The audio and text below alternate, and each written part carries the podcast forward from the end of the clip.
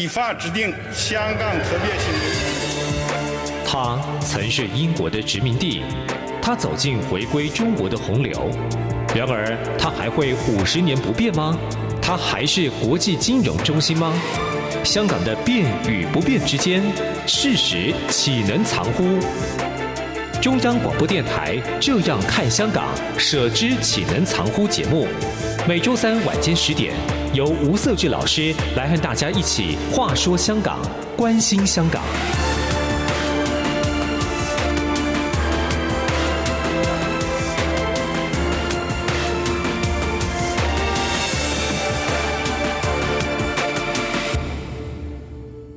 这里是中央广播电台台湾之音，您现在所收听的节目是《这样看香港》，舍之岂能藏乎？我是节目主持人吴色志，欢迎您的收听，一起来话说香港，关心香港。我们很开心的是，再次再邀请到两位非常敬重的，也是非常要好的朋友，也是学长学弟哈。首先呢，是国立中正大学战略所所长赵文志赵教授。主持人与各位听众，大家好。好，再来是第二位是呃中华经济研究院助理研究员王国成王博士。主持人好，各位听众好。好，我们在上一次的节目里面也邀请两位来宾哈，来跟我们谈香港的经济跟金融的发展，甚至也提到中国经济的一个发展的状态哈。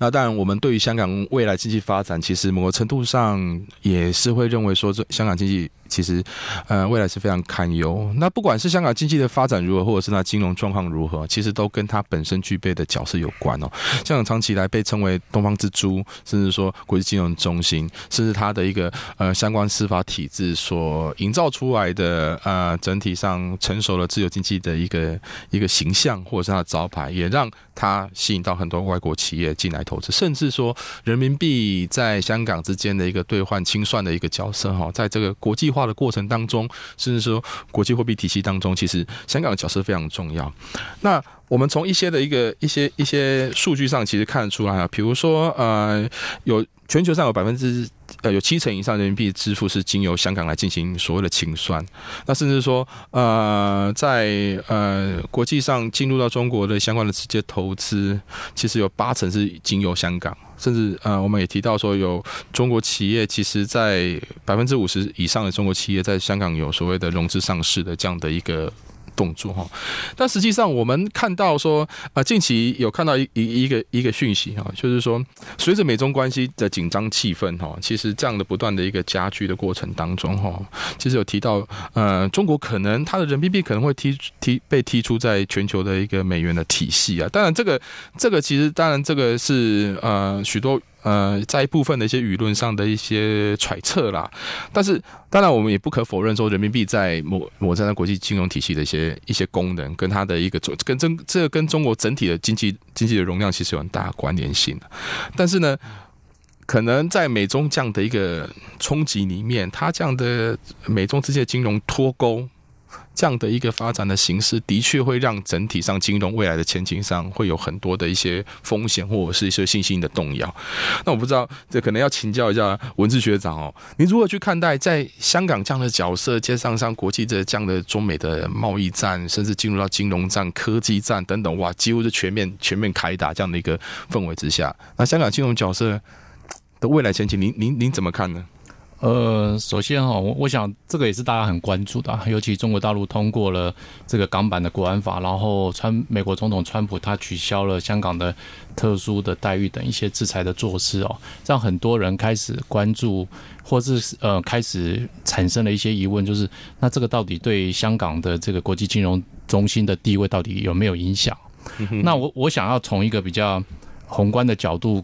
跟历史的角度来去看，就是说。香港是如何成为现在的这个国际金融中心呢？它有哪些的呃条件？它有哪些的这个优势，使得它可以成为现这个全当今全球的三大全球金融呃国际金融中心哦？呃，我我觉得它有几个几个条件，跟几个面向上面，使得它可以成为今天这个样子哦。首先，第一个就是说，它是跟呃呃金融机构跟市场是充分的结合的，也就是说。呃，在香港，它背后面对的是中国这个一个庞大的市场，嗯、那我们知道，中国在这这从一九七八年改革开放以来，经济的快速的成长，以及它这个庞大的市场，让全世界的这些做生意的人都前仆后继的要到中国大陆去投资。那刚才呃主持人也提到了，就是说大概有八成的这个 FDI 哦都是透过香港进入到中国大陆。那为什么要透过香港？就是因为它面向了这个。中国大陆背后的这个庞大的市场，好，这是其中的一个。第二个呢，就是说，香港政府呢，它基本上采取的是一个让市场完全自由运作的这样子的一个原则，它尽量的去恪守，它不去干预这个市场运作的原则。那这也反映出来，香港的整个金融市场是高度的活活化的。哦，它有很多这些创新的金融商品，它的商品的多样性各方面是非常非常的这个琳琅满目的，也因此它提供了它在金融上提供了很多的这些机会给这些全球的投资人，哦，可以到香港去这这个这个这个赚获取暴利，哦，报报酬。那第三个是它香港。呃，香港政府它提出了相当低的这些低税率的政策，跟推行简单的税则，所以让很多的这些商业活动呢，能够在这样子的一个有利的这样的一个环境底下，好，能够去呃有更多的这些主动权跟创新的空间，吸引这些企业到香港去去投资。就比方说这个。呃，企业的股东他所获配的这些股利啊，在香港是不用缴所得税的。好，那在台湾就不一样了。好，在台湾就不一样。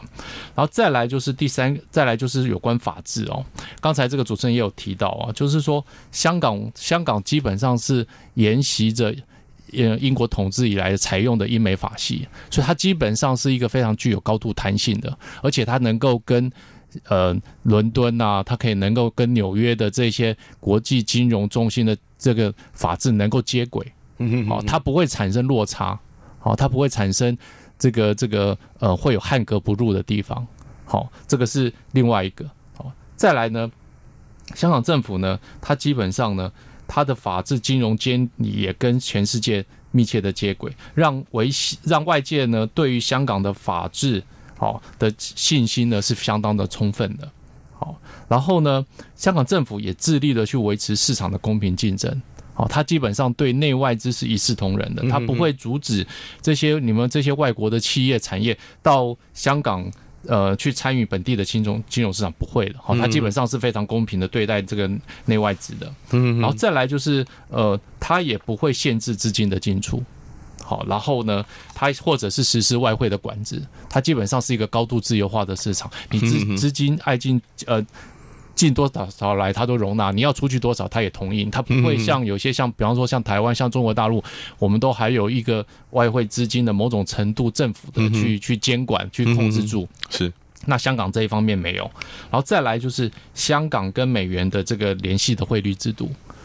好，那它跟美元联系的汇率制度呢，大幅度的去降低了外资这些所谓的外国的投资人，他把资金汇入到香港，增加他在汇兑上的成本，啊，基本上是联系的，好，所以不会有像台湾我们的汇率还有还有波动呢，好，所以基本上更有利于去维持这个商业交易的稳定。那再来就是说，基本上。香港对于这些除了对大陆大陆人士有一些限制之外，它对于外国人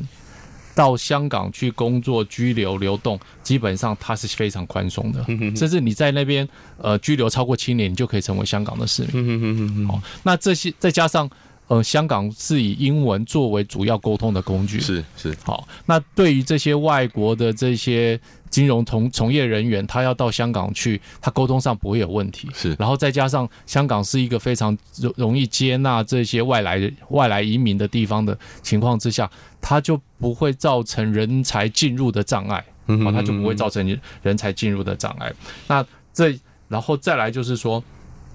香港因为他面对的中国大陆庞大的市场，好，然后他跟中国大陆签署了 SEPA，。好，然后呢，使得它成为整个中国大陆市场的一个非常重要的跳板。嗯，所以呢，它就成为了很多外商他要进入到中国大陆，甚至要跟中国大陆企业合作的一个非常重要的管管道。嗯，所以也因此，在这些条件底下，促成了香港成为现在的这个全球的这样子的一个呃金融中心。那我们就要回过回过头来，就是说，那中国大陆现在通过了香港版的国安法之后，到底对香港的金融中心会有什么样的冲击？那我们如果从这几个面向来看的话，好，在短期内我不认为了。好，从我的角度来看，我不认为，就是说从这个金融经济的角度来看，我不认为这些这些面向会得会会会立刻改变。好，然后甚至说是说，虽然呢，哈，很多人会认为说，这个呃港版国安法实施之后。呃，可能我们上一集节目也有提到，就是香呃香港逐渐的内地化的这样的问题。但我觉得这个即使要内地化，它仍然是一个渐进慢慢改变的过程。哦，那我们可能后续还要再看，就是说在未来，哦，尤其在中美贸易战的这个大框架底下，然后又呃这个距离美国总统大选还呃投票日大概我们现在是九月多嘛，那还有大概将近两个月的时间。好。在美国总统大选结束之后，美国政府是否仍然采取这种全面性的，而且这这么高张力的这样子的一个围堵制裁的作为，甚至对香港的议题下更重大的手？我觉得这个可能都我们还需要时间去观察，才能知道说到底对香港的金融中心的地位到底会产生多少冲击。如果说在美国总统大选呃结束之后，不管是川普或者是拜登上任之后，仍然采取这么强硬的对中的政策，然后，嗯、呃，包括香港的议题，他仍然持续的不不愿意松手，持续采这个采取这些制裁的话，是那我觉得当然会有会有一定程度的冲击跟影响。嗯嗯，那但是这个可能是一个呃需要很长的时间，是是是，它不会立即的改变。那如果说呃，因为这根据美国总统过去美国总统大选过去的例子来看哦。这在总统大选投票的结束之前，美国的历任的这些总统的候选人，一般来说对美国对中国的态度都是非常强硬的。好，那香港国安法的这个问题，刚好给了美国总统、美国的这些候选人。给一个很好的可以借题发挥的一个理由，所以他采取了。那川普因为最近这一阵子他的这个民调啊，有这个有点落后拜登啊，所以他就必须要采取更强烈的这样子强硬的做法。那如果说是这样下去，当然会有影响。可是如果说呃选举结束之后，大家恢复到理性之后，采取了相对比较缓和的，那可能对香港的国际金融的地位是不是产生重大的影响？我觉得这可能就要再观察了。是哇，这个我觉得这个。听起来哈，就是看起来这个整体的国际情势都跟香港的一个影响，其实非常非常非，就是一直我们必须要很呃持续的观察，甚至说它的影响其实一直都都都很大哈。那我们先休息片刻啊，等下接下来我们再来进回到节目来继续谈这样的议题。爱台湾就有机会拿大奖，欢迎参加二零二零台湾之最过三关有奖征答活动。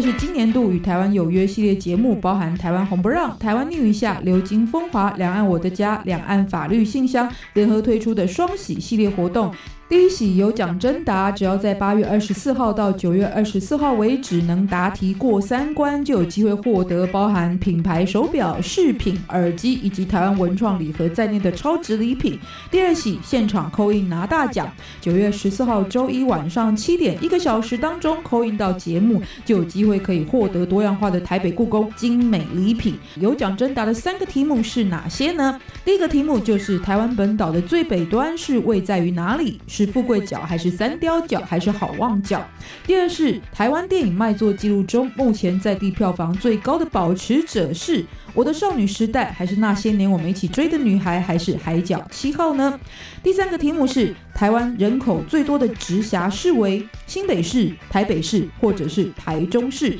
只要答对这三个题目就能够参加有奖征答，可以透过官方网站答题或者透过系列主持人的信件。传真、email、微信、微博、脸书等管道参与，或者都可以 email 到三三八八点 rti 点 org 点 tw。一起努力过三关，与台湾有约，带您深入认识台湾。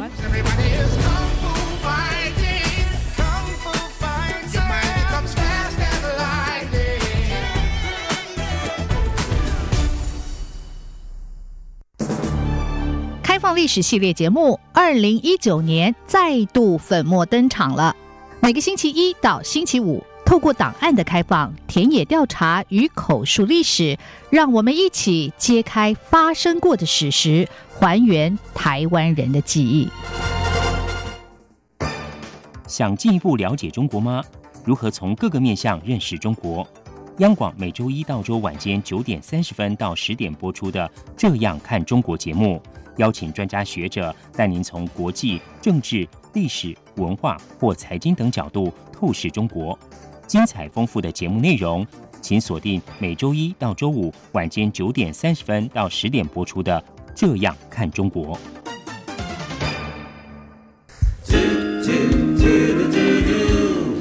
一起听 ZFU 的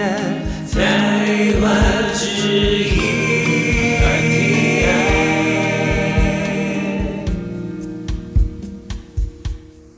我们再回到我们的节目哈。那呃，今天我们邀请两位的一个我非常熟悉的朋友，也是呃。在之前也有来我们节目里面谈很深入的香香港经济未来发展。那今天我们谈的是国际金融国际金融中心这样的香港这样的角色，在未来当中会有什么样的一个挑战，或者是说到底国际上的一个反应是什么？其实刚才文文字学长有特别提到哈，在呃国际上，甚至说以美国为首，对于不管是说呃这个所谓的港版国安法的一些反制，甚至说长这样的一个中美中美的一个冲突这样的一个。环境之下，哈，确实，呃，在美国对于呃，不管对香港或对中国的制裁的动作，其实，在短时间的确是它的影响，立即看得到的影响，其实效益不在。尤其我们谈到说整个经济的发展或金融发展，所以它可能需要很长的时间，哈。那这个很需要很长时间，可能也刚才胡应该文字学有提到，那第一个。整个美国内部政治的发展的一个前景的一个变化，甚至说在这样的一个制裁的动作里面，它会不会持续加温，或者是目前我们看到说它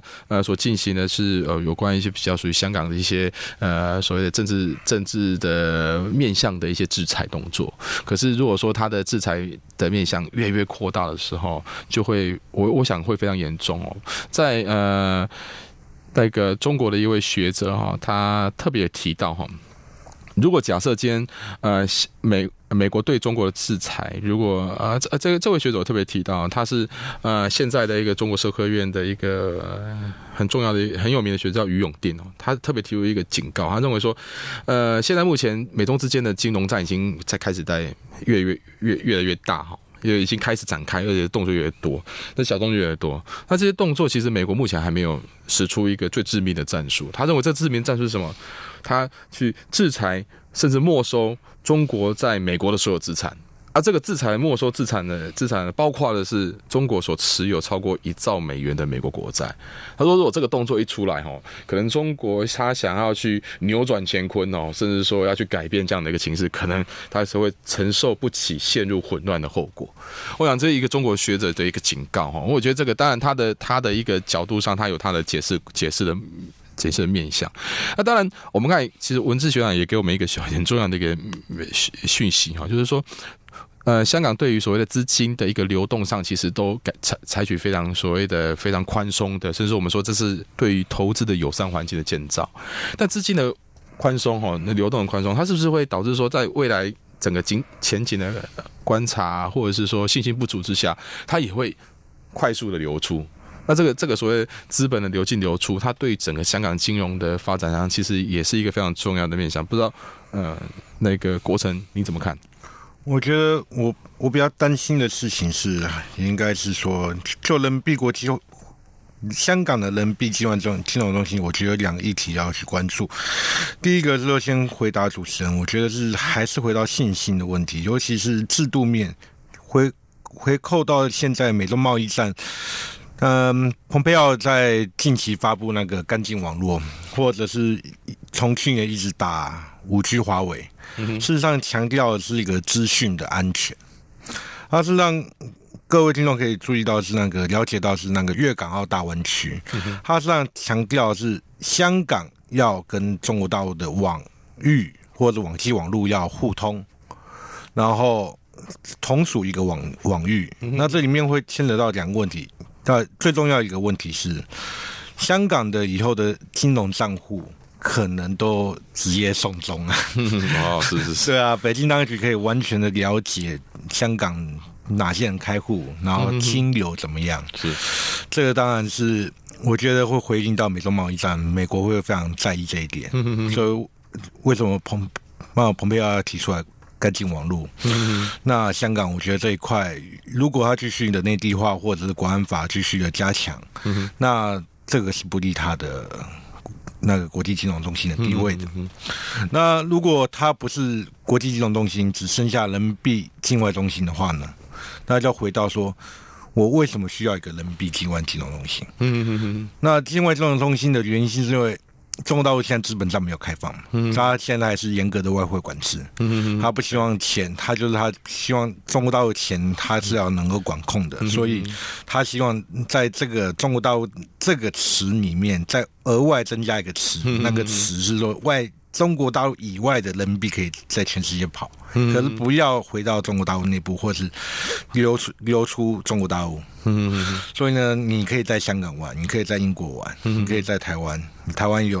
人民币存款、人民币贷款。嗯，可是要回到上一集节目讲，那如果今天中国大陆资本上开放了呢？嗯，那香港如果他只后面只专做人民币。境外金融中心，然后等到中国大陆资本站开放了，那剩下什么？它就真的比不上上海跟深圳。所以我觉得这这两点，我觉得是比较堪忧的。第一点就是总结来讲，就是在资讯流，尤其中国香港强调国际金融中心，那我觉得这是不利他的。第二个是中国大陆的资本站，我觉得会慢慢开放。那尤其在美中贸易战越来越。越打越火热的情况下，它可能会加速跟“一带一路”国家的往来，那这也是人民币国际化很重要的一块。嗯哼，所以呢，等到这种今天资本上开放，那香港还剩下什么？嗯、我觉得这是长期的两个观察点。嗯、是是是，对，这些国城其实也点出一个非常重要的问题哦，就是中国它的对于整个金融体制的一些。措施哈，的确，这个牵绊的是中美香港在未来当中的经济，或者是它金融国际金融的角色的转变。那刚才也其实有特别提到说，中国它在这个所谓的对于这个所谓的对外的一些战略部署，或者是说，我刚才有提到所谓的资本账的资本账的一个一个一个开放。我有有一个好奇，那个不专业的问题啊，就是说，资本账如果开放之下，那中国又很怕。过多的热钱进来，那这个对，当然对人民币的汇率或者是人民币的国际化，其实是好是坏啊？我觉得这个也是值得讨论。但是中国吃吃得了这个？刚才国成用用国成的话哈，这个这另外一个词的这些这些词，他吞得下去吗？不知道文学你怎么看呢？你觉得他吞得下去吗？我觉得短期内中国大陆要开放资本账的可能性相对还是比较小的。嗯好，就是说。呃，中国大陆长期以来，呃，中国共产党的执政就是稳定压倒一切。嗯嗯嗯。好，这个是他非常重要的一个原则。嗯哼。其实你看到香港国安港版国安法的实施，某种程度也是因为稳定的关系。嗯哼。他觉得香港再乱的话，可能会影响到内地。嗯哼。所以他他就不惜的下快手、下重手。嗯哼。试图的要赶快把这个有关港独的部分赶快这个问题把它压下来。嗯哼。那。同样的逻辑，在我们在看待中国大陆资本上的开放的这个议题上面的时候，我认为他也会在他完全能够掌握这个资本上开放之后对中国大陆冲击所造成的负面冲击，他能够去 handle 之后，我觉得他才会开放。可是这个不是一个短期内可以做到的事情。好，然后你看他。虽然在上呃上海曾经有做过试点，哦，就是要让它资本上开放，可是到现在已经都好多年了，好就没有下文了。是显然的，他在他的这样试点的过程当中，我认为他他发现这些问题还不是他能够控制的。嗯嗯。尤其中国大陆这么大的一个市场，那个资金的如果一旦开放，那个金那个资金进出的量非常的庞大，对中国大陆经济的冲击哦，恐怕。远远不是中国大陆政府、中国中国共产党能够本身能够去控制的。那对于他来讲，当然，呃，以中国共产党执政为优先的这个逻辑之下，资本上的开放，我认为可能是不是他现在优先会考虑的项目。嗯、对，确实哈，中国中国或者说中共的治理逻辑哈，或者是它的惯性哦，对于所谓的呃情势的稳定哈。是非常重视的。那这个情势的稳定呢，它可能可能有很多种方式啦，就是包括说我强力的强力的压制。那强烈的压制，我们看到说，他对于整个香港从过去年的哦，从应该从。好几年前的说相关的一些抗争，甚至到去年越演越越烈的反送中运动啊，他透过这样的一个所谓清理战场的概念来去解决这些问题。但是这个战场能不能清理的干净哦？这个也是很多人有不同的观点，认为说，只是香港人可能对于对于整个整体的一个呃这样的一个发展过程当中，是选择那我就呃晋升，但晋升不代表我没有意见。所以我前前段时间啊，我也。呃，就是有机会遇到一个刚从香港回来的一个台湾人。那这个台湾人他是嫁到香港去，他就说他所观察的香港目前的情势哦，其实是整个我们讲他从但从一个消费者的角度去看哦，整个香港其实经济是非常萧条，就是非常萧条，就是很多的商铺它的一个呃的那个过去那种所谓的民生的一个民生经济的发展哈，已经不如不如不如以往。那当然，这个这个到底是不是因为港版国安法，或者是在人人民人呃。香港民众他对于未来经济想观点里面是不是已经失去信心？这个我们当然也也需要很很长的时间来观察。但是无论如何，我们看到是说。